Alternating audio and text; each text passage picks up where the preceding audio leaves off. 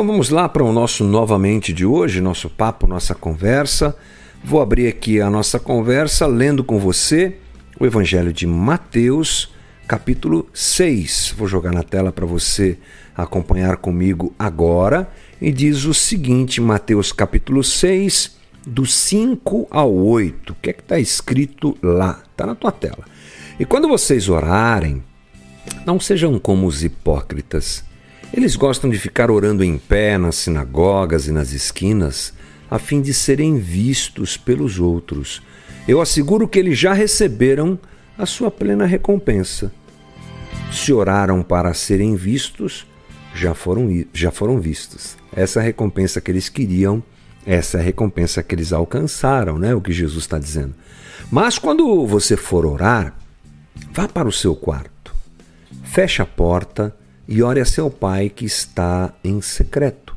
Então seu pai que vê em secreto o recompensará. E quando orarem, não fiquem sempre repetindo a mesma coisa, como fazem os pagãos. Eles pensam que por muito falarem, serão ouvidos. Não sejam iguais a eles, porque o seu pai sabe do que vocês precisam antes mesmo de o pedirem. Que conversa legal, que conversa importante essa que Jesus traz aos seus discípulos e aqueles que o acompanham. Vamos começar pensando o seguinte: Jesus vem falando sobre aqueles que usam a piedade como forma de ostentação. É, eu acho que esse termo aí não devia existir naquela época e muito menos na língua grega, desconheço. Ostentação sabe o que, que é, né? Você ficar se amostrando, como a gente fala, você ficar aparecendo, você ficar ganhando admiração das pessoas. Hoje a gente faz isso na internet, né? Hoje a gente faz isso no Instagram, hoje a gente faz isso desse jeito. Como é que, é que os religiosos da época de Jesus faziam? Ele mesmo disse. Eles praticavam a piedade, mas com a intenção de chamarem a atenção de quem os via. Então Jesus fala um pouco sobre esmola, oração, jejum, que era um tripé da religião de Israel, muito praticado por aquele pessoal naquela época e que deve ser praticado por todos nós hoje, sem dúvida. Jejum, oração, a entrega de ajuda a quem precisa, parte do evangelho. O detalhe é que agora Jesus se prende e se aprofunda na conversa sobre oração. Quando a gente pensa em oração, a gente pensa em quê? A gente pensa no hábito de nós falarmos com Deus. Aquela coisa de nós articularmos o que está no nosso coração, da gente falar com Deus sobre as nossas vontades, sobre as nossas angústias, a gente clamar a Deus, como a gente costuma dizer. Então, a primeira coisa que vem na cabeça da gente quando a gente pensa em oração é falar. Falar, falar, falar e falar. Para a gente, oração é falar. Eu acho que a gente não pode perder isso de vista, porque oração também é falar. Mas Jesus aponta para uma direção que poucos de nós percebemos. Porque se nós lermos o texto com, com, calma, o que nós vamos perceber? Jesus diz assim: se você quiser orar, não seja como aqueles tagarelas não fique fazendo orações para chamar a atenção de ninguém. Não seja como os pagãos que ficam repetindo. A ideia de Jesus aqui era trazer a, a cabeça daqueles que estavam ouvindo a ele é, sobre cultos pagãos, onde os caras ficavam falando até entrar em, em êxtase. Você deve já ter visto isso, né? Aquelas orações como mantras que são feitas até a pessoa, ah, de alguma maneira, perder a consciência. Jesus disse: não é isso. E aí, sabe o que ele diz? Você quer orar mesmo? Vai para o teu quarto, foge, entra no anonimato e o Deus que te vê no anonimato vai te recompensar. Não é interessante que Jesus manda a gente ir para um lugar de silêncio, para um lugar onde a gente pode muitas vezes falar mais do que a gente fala num lugar público, um lugar onde a gente pode é, se conectar com Deus. Essa ideia de que a gente se conecta com Deus deve partir do seguinte princípio: Deus é onipresente. Não há lugar que Deus não esteja presente. Aliás, Paulo, lá em Colossenses, no seu hino cristológico, fala sobre Jesus ter criado tudo e sustentar tudo. Tudo que você vê, que eu vejo, tudo, tudo, tudo, tudo, tudo é sustentado por Ele. É a graça divina que sustenta tudo. Então não tem lugar para se esconder. Já diz o Salmo 139, já diz a música do resgate em todo lugar. Se eu fizer a casa no mais alto, se eu for para o mais profundo abismo, eu vou te encontrar. Então, como é que eu me conecto com Deus se Ele está em todo lugar? Então, o problema não é Deus, o problema sou eu. Olha só que Jesus está dizendo: vai para um lugar secreto para você ficar em silêncio, para você não, ele não diz para ficar em silêncio, mas para você ter a oportunidade de se conectar com Deus, porque não é isso que acontece com a gente. A gente se desconecta de, de Deus. O nosso dia a dia, nossa correria, a gente larga Deus. E eu vou dizer uma coisa é, que não é surpreendente, porque é verdade, mas talvez você não tenha parado para pensar sobre isso. Às vezes a religião nos desconecta de Deus estamos fazendo, é, é o caso desses homens. Eles estavam orando de si para si. Como diz uma outra narrativa de Jesus, daquele homem que ora com o publicano do seu lado, ele orava de si para si. Deus não estava lá. Olha só que loucura, um ato religioso pode me desconectar de Deus, me desconectar de Deus e não me aproximar de Deus. Por isso Jesus diz: vai para o quarto, para você se conectar, para você ficar com quem você ama. Procure Deus, ouça Deus. Se for para falar, não é?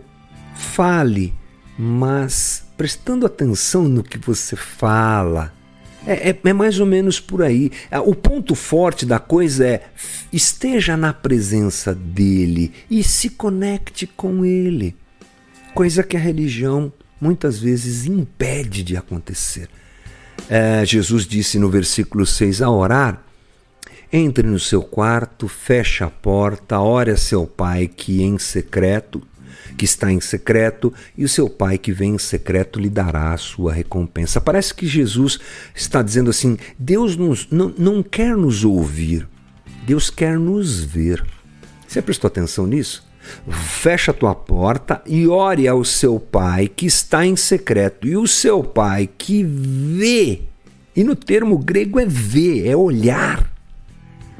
Deus não quer nos escutar, Deus quer nos ver. Deus quer sondar nosso coração. Essa conversa tem a ver com o que, gente? Com relacionamento, com estar com Ele, dividir o coração, dividir a vida desnudar-se, se fazer conhecido e conhecê-lo. É uma busca que ela é desafiadora para esses tempos que a gente vive. Esses tempos em que o celular ganha uma atenção e a gente gasta muito tempo com isso. Nesses tempos em que tudo é muito rápido, parar, entrar num quarto, me concentrar no, no contato com Deus parece uma coisa de monge. Parece uma coisa de gente que vai morar num monastério. Mas a gente precisa desenvolver esse tipo de disciplina para que a nossa conexão com Deus aconteça. A oração, portanto, ela tem pouco a ver com palavras e tudo a ver com o coração. Porque Jesus aponta para situações onde as palavras não servem para nada. Porque Deus quer olhar ao nosso coração.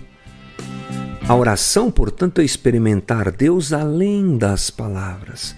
Por quê? Porque elas sempre são limitadas para expressar essa experiência com o divino, não é?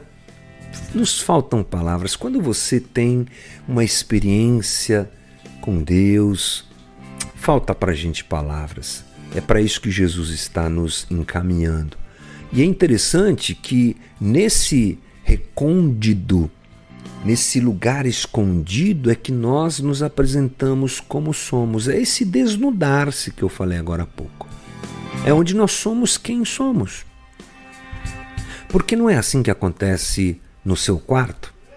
Você que tem uma família, você sabe muito bem que não existem, não existe um grupo que te conhece melhor no mundo do que a tua família. Porque na casa da gente, no recôndito da gente, a gente se despe. Não só literalmente, né? a gente não fica só nu, pelado literalmente na casa da gente, é o que a gente faz, mas a gente se desnuda de aparências. Porque ninguém pode mentir para todo mundo o tempo todo, já diz um ditado. A gente pode mentir para alguns durante muito tempo. A gente pode trazer muitas mentiras para pouca gente também muito tempo, mas a gente não pode se esconder a vida toda. E se é um lugar que a gente se revela, é em casa. É para isso que Jesus está nos convidando. Ainda que, ou, que, que hajam palavras eloquentes, Jesus não está preocupado com isso. Que elas sejam sinceras. Jesus vai ensinar a seus discípulos daqui a pouco, a gente vai conversar sobre isso nas próximas lives, uma oração modelo que é a oração do Pai Nosso. Já já a gente vai chegar lá.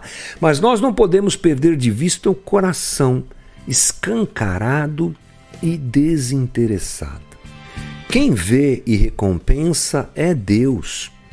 A gente não pode fazer da oração um balcão de pedidos. Deus, porque é o que a gente faz, né, gente? Puxa vida, como a gente é pidão. Como a gente pede, pede, pede. Temos essa liberdade? Sim, somos filhos, estamos diante do nosso Pai. Mas e será que a gente não esqueceu que a maior recompensa é a própria relação com Ele. Numa sociedade em que as relações são desprezadas e o que se ganha nas relações é mais importante, é assim que a gente está vivendo, não é? O que é que você pode me dar? O que é que você pode me garantir? O que eu ganho se me relacionar com você? É assim que a gente está vivendo. A pessoa pouco importa, a relação pouco importa, o que você pode me dar é o que importa. Amizades são desfeitas por isso. Casamentos são desfeitos por isso. Por quê? Porque somos seres individualistas e queremos o nosso próprio bem. Nós somos o nosso Deus. E a gente faz isso com Deus. O que é que o Senhor pode me dar?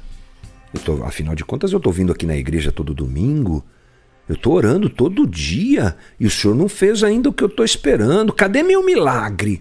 Cadê minha cura? Cadê minha prosperidade? O que é que o Senhor vai me dar? É isso. Deus se tornou esse instrumento de dádiva? Parece que sim. Jesus está dizendo: aquele que te vê em secreto, ele vai te recompensar, até porque, antes que você fale qualquer coisa, ele já sabe o que você precisa. Então, talvez um caminho bom para nós, dentro do que Jesus está ensinando, seja aprender que nós não oramos para convencer Deus a atender alguma coisa que a gente precisa. Nós oramos para convencer o nosso coração a sermos como Ele quer que nós sejamos. Essa é uma boa oração. Aquela em que a gente se desnuda a gente se apresenta a Deus, a gente se permite uma relação com Deus, a gente se abre a Ele, não que Ele não nos conheça, mas esse ato de se abrir a Ele é a nossa experiência para com Ele, e a gente deixa o coração se moldar ao que Ele quer.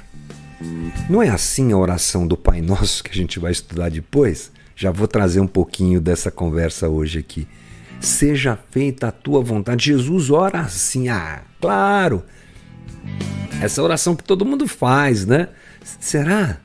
Será que essa é a nossa expectativa? Orarmos nos desnudando, colocando a nossa limitação diante de Deus, nossas loucuras diante de Deus e dizendo: Seja feita a tua vontade nessa terra, como é feita no teu reino, o reino dos céus. Traz o teu reino para nós. É o que Jesus vai ensinar mais para frente, mas a gente já pode pensar nessas coisas a partir de agora. Essa é a recompensa, ter um coração segundo o coração de Deus. Oração instrumento para que isso aconteça. Que Deus nos abençoe. Esse foi o nosso novamente de hoje. Bora lá!